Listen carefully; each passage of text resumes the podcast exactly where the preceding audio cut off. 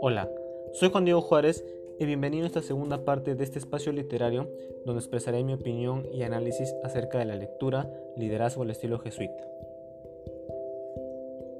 Desde hace mucho tiempo ha existido una gran preocupación por darle carácter a las relaciones que existen entre los miembros, los colaboradores no jesuitas y las obras apostólicas que llevaron a cabo.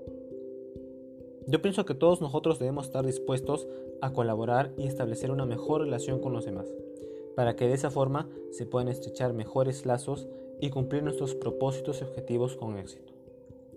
Asimismo, ser compañeros en una misión partiendo de nuestras responsabilidades ayudará a que las personas ejerzan por sí mismos el liderazgo, lo cual yo considero muy importante para llevar a cabo las diferentes acciones en grupo.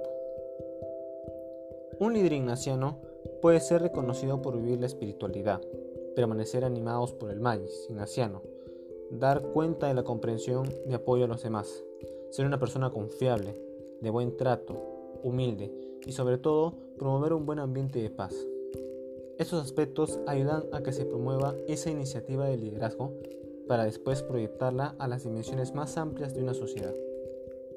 Por otro lado, el autor nos habla acerca de cómo es que la tarea de voluntariado pasa a ser parte de su formación como personas de bien. Para concluir, quisiera decir que el liderazgo puede hacer cambiar nuestra sociedad, influyendo en los pensamientos e ideales y poniendo en práctica los diferentes principios de este. De igual forma, considero importante que todos nosotros tengamos esa voluntad que nos anime a cambiar y a dar un paso más a nuestra conversión como líderes. Muchas gracias.